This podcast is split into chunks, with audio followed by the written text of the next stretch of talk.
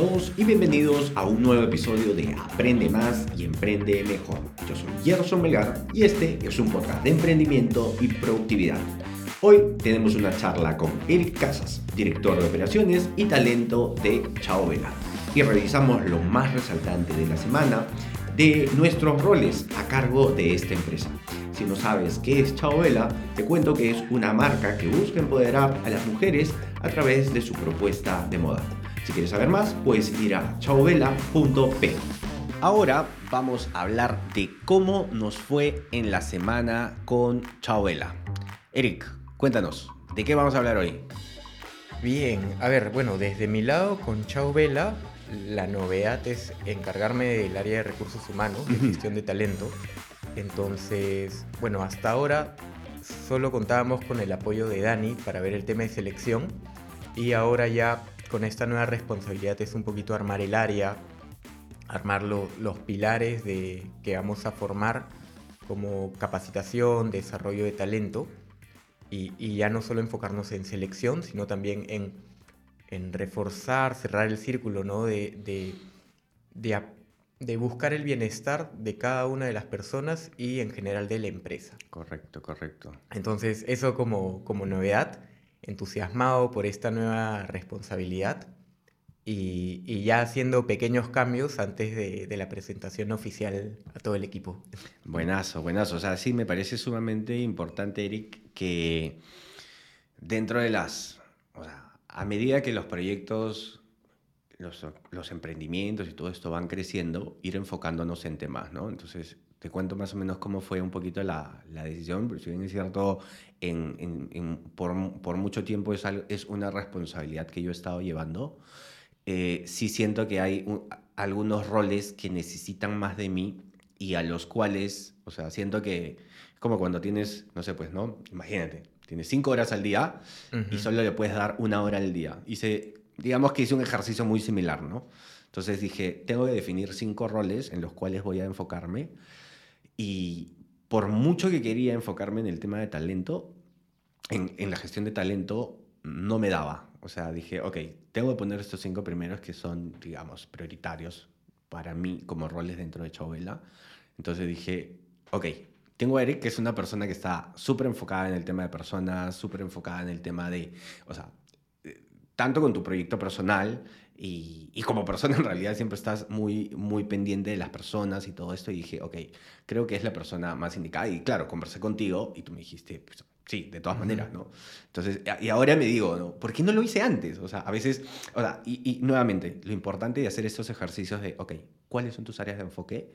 Y decir, ok, y enfócate, no sé, en los cinco primeros y estos, en todo caso, dales el rol, asignale el rol a alguien que realmente también esté comprometido con eso, ¿no?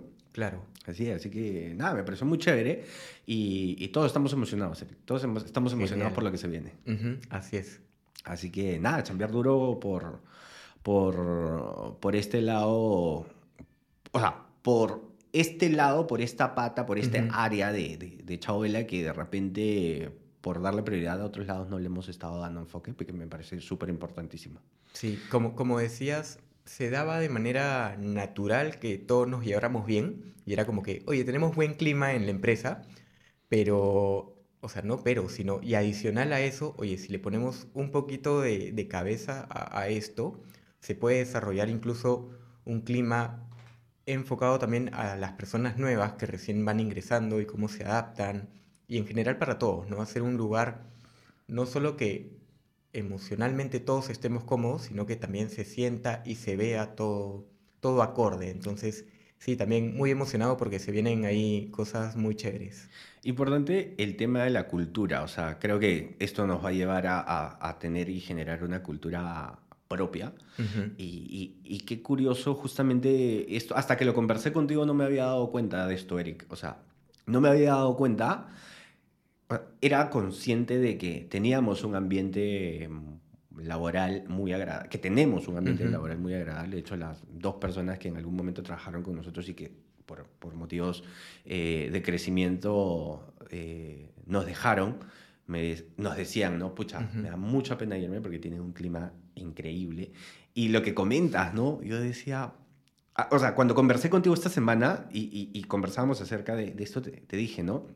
Oye, tenemos un gran clima, pero conscientemente no hemos hecho nada para lograrlo. O sea, o sea oye, somos tan chéveres, somos tan chéveres que hemos hecho un ambiente muy chévere. El tema es, ¿qué pasaría si lo hacemos conscientemente, ¿no?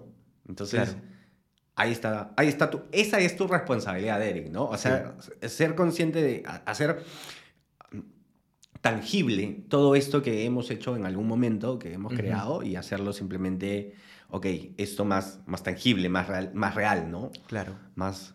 sí, y ya pasando a, enlazarlo con los temas de, de Chao Vela y que hemos visto, tú también, por ejemplo, en la reunión que teníamos, el hacer consciente a las chicas de, oye, ¿qué hemos aprendido esta semana?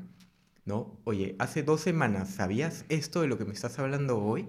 Es como que no. Entonces has investigado, has aprendido un tema nuevo y ahora, mira, estás manejando un tema totalmente nuevo para ti. Entonces hay que ser conscientes de lo que venimos aprendiendo cada semana. Oye, eso me pareció muy chévere y nuevamente, no, me, no había sido consciente de esto, el hecho de manejar esta revisión, de hacer esta revisión semanal, ¿no? lo que hablábamos en, en, episodios anteriores, de que si hacemos journaling para nosotros, ¿por qué no lo hacemos para, para la empresa, ¿no? para cada uno de los roles? Entonces, hoy hemos hecho esos roles y, y, me, parece muy, me parece muy paja que estemos enfocando, este, que estemos enfocando este lado en el equipo. O sea, hacer más humano el, el, equipo, no solo ser el lado de trabajadores, sino, sino también desde el lado de trabajadores, también como, o sea, todo esto, ¿no? Oye, ¿qué tengo que agradecer a mis compañeros de trabajo, lo que pasó en la semana? ¿Qué aprendí? Oye, ¿qué tema fue difícil? Entonces, el hecho de compartir todo esto, o sea, esto de la revisión semanal de, de operaciones que hemos implementado me parece algo muy paja. Y, y, siento que esto, o sea, que lo escuchamos en un podcast y dije, ok, esto me parece interesante y, y, ahora estamos viendo resultados en dos, tres semanas. Eh, claro, ahora la idea es ya, digamos, tú encargado de esta, de esta área es, ok, cada rol, cada persona va a tener una revisión semanal de operaciones con su jefe, ¿no? para, para poder tener traquear estos resultados, medir objetivos. Creo que me pareció paja también el tema de los objetivos cuando, cuando los chicos nos daban sus, según, o sea, lo que ellos consideraban que eran sus objetivos y es, a ver, estos son resultados medibles que suman a un objetivo, ¿no? Claro. Entonces, ahora, ahora tienes esa responsabilidad, pues, Eric, hacer todo esto que estamos haciendo, ahora hacerlo tipo, ok, este es el, el, el eh, la forma de trabajo que, que va a tener cada uno de los integrantes. Claro, así es. Me parece muy paja y bueno, por ese lado, Eric, desearte muchos éxitos en este nuevo rol. Gracias, con gusto. Buenísimo. Ahora, vamos a hablar, a, sin, sin alejarnos del tema de Chauela, vamos a seguir con un temita más de, de Chauela que creo que nos va a dar unos minutos más para hablar. ¿Ya?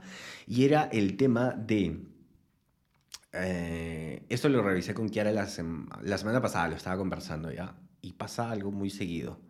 Eh, ah, últimamente está pasando algo en Chabela. Pasa, está pasando? Yasmín me escribe, Kiara me escribe y me dicen, oye, pasa esto, pasa. ¿Qué pasa? Nos están copiando. Oye, mira, nos copiaron la web. Oye, mira, nos copiaron la distribución de producto. Oye, mira, nos copiaron los productos oye, mira, nos copiaron esta dinámica. Oye, mira, nos copiaron, o sea, empezamos a hacer actividades y nos copian, ¿no?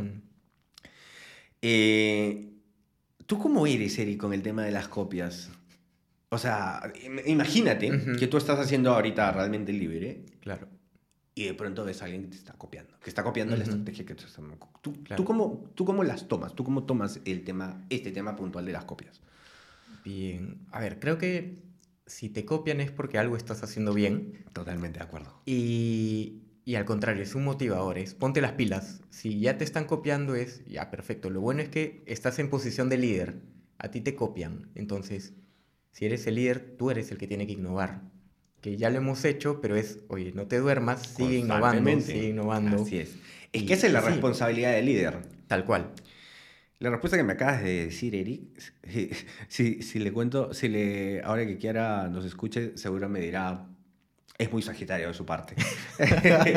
y es que creo que tú y yo somos muy positivos. Y claro, yo repito lo que tú dices. si te copian es porque algo bien estás haciendo. Tal cual. O sea, yo recuerdo mucho de mi hermana cuando trabajamos en, en, en Gamarra. Ujú. Mi hermana lloraba cuando veía que le habían copiado un modelo. Y de hecho, se lo comentaba a Kiara ya. Y entonces, sé que muchos emprendedores que nos escuchan y muchos emprendedores que nos están escuchando en este momento, muchos de ellos tienen negocios relacionados al tema de la moda. Ujú. Entonces, a mí me ayudó algo muy simple. La moda es copia. De hecho, cuando llegué el, el diplomado de, en Fashion Management, creo que en el primer taller, el primer curso que llevé, me, que- me quedó este consejo, Eric, que lo he- te, lo he, te lo he comentado varias Ujú. veces, ¿no? La moda es copia, o sea, en la moda está permitido copiar, ¿no? Entonces, no es algo de lo que tengas que, que sentirte mal, porque si estás en este mercado, tienes que ponerte la piel así, bien durita, porque te va a tocar. Tal cual. ¿no? Entonces, eso por un lado. Y lo segundo, entonces, claro, ya fue repetitivo y, claro, Kiara me pregunta, ¿no? Y me dice, oye, Gerson, escúchame, ya este tema es medio, es medio picante. Ujú. O sea, no sé si me incomoda o no. ¿Tú, tú cómo lo tomas? ¿no? Y me preguntó. Y le salté este tema, Eric, el tema de las tres Is. Ajá. Yo no ¿cómo que recuerdo. tres is? Si- Yo no recuerdo si el tema de las tres Is me lo dieron en la universidad. Sí, creo que fue en los primeros ciclos de la universidad. Estamos hablando hace. No- hace no cuentas. 22 años más o menos. Y recuerdo que, no sé si fue un curso de marketing, algo por el estilo, y nos dijeron que esta era la estrategia que usaba China para ser una gran potencia hace 22 años cuando no lo era. Y lo que hacía era, las tres Is significan, primero, o sea, cuando estás abajo, es imitar, imitas al líder. La segunda I, que es la que tienes que lograr, es igualar, igualas al líder.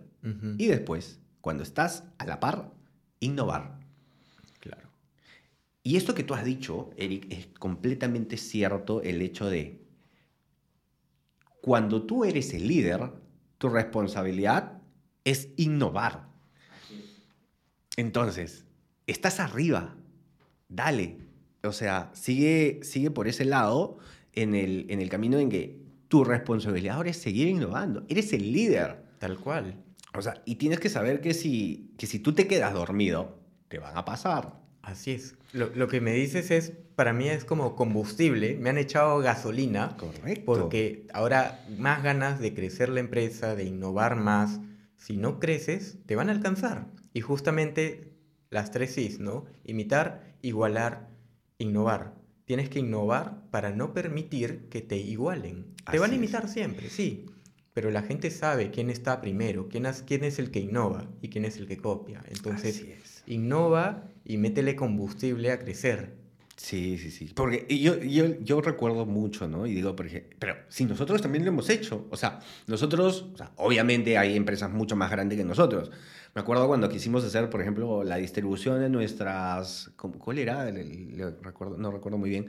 Dijimos, hay que hacer la distribución de cómo serían nuestras prendas por bloques. Ajá. Y me acuerdo que buscamos, eh, oye, a ver, hay que ver cómo lo hace Sara. Claro. O Mango, o HM, o Pull and Bear. Ya. Veamos cómo hacen ellos cuatro y hagamos el nuestro. Entonces Tal agarramos cual. a los cuatro y dijimos, ya, listo, hagamos esta distribución nosotros. Y empezamos a hacer nuestro, nuestra propia distribución basado en los cuatro grandazos, ¿no? Entonces, claro, ¿imitamos? Sí, imitamos. Los igualamos, digamos, que es, es, es- es- algo muy, muy simple de, de- de imitar y ahora es, bueno, no hay mucho que innovar por ese lado, Claro. ¿ok? Entonces tienes que saber que va a haber mucha gente, eh, muchos competidores que de alguna manera te ven a ti como un referente y van a hacer lo mismo, ¿no? Por- Ujú. haciendo un ejemplo muy pequeño por este lado de distribución de prendas, ¿no? Sí. Pero en general creo que es algo que siempre va a pasar. Ujú. Es algo que siempre va a pasar y eh, recomendaría tener en cuenta, Eric, esto de las tres Is, que creo que todos los emprendedores hoy deberíamos tener en cuenta, ya sea si eres al que te están copiando, Ujú.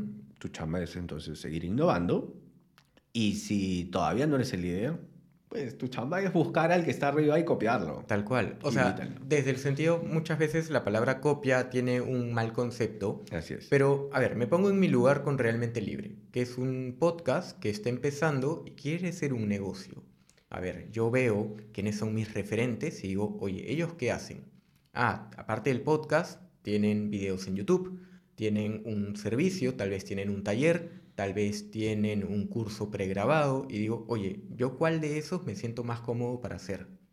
Y me inspiro en lo que ellos hacen, a ver, ¿él de qué tema habla? A mí de qué tema me gustaría hablar. Y hago con mis recursos lo que yo puedo y me siento más cómodo. Entonces es ver qué modelo de negocio ellos siguen y qué modelo me conviene a mí seguir. Así es, así es, sí, totalmente. Y, claro, o sea, fuera, eh, fuera de, del tema de la copia, creo que no es copia lo que debía haber dicho, sino, claro, es imitar, porque, claro, lo que tú haces es imitar y es sacar lo que a ti, dentro de tu, o sea, lo que está dentro de tu alcance y ponerle un poco de tu sabor también, ¿no? Claro. O sea, a veces es una copia fiel, una, un plagio tal cual, sí, pues, ¿no?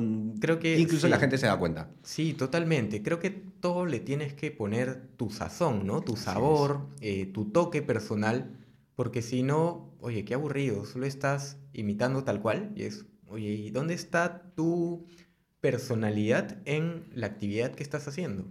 Sí, sumamente importante y claro, ¿qué es lo que pasa, no? Eh, nosotros tenemos que ser totalmente em, tenemos que tener la... tenemos que ver efectivamente qué cosa es esas cosas, qué es eso que nos diferencia, porque eso es lo que finalmente va a hacer que nosotros tengamos un valor diferencial, una propuesta de valor.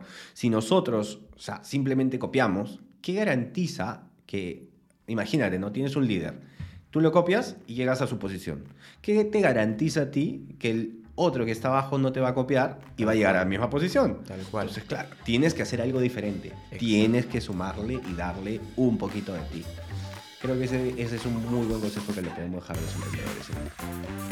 Listo, Eric, vamos a dar por cerrado este episodio. Y ya saben que si desean contactarnos, les dejamos los links en las notas del episodio. Y si este episodio te ayudó, ayúdanos con esas 5 estrellas para que esta plataforma pueda posicionarnos mejor y así podamos llegar a otros emprendedores y ayudarlos también. Muchas gracias por acompañarnos hoy y recuerda que mientras más aprendemos, mejor emprendemos. Chao, chao.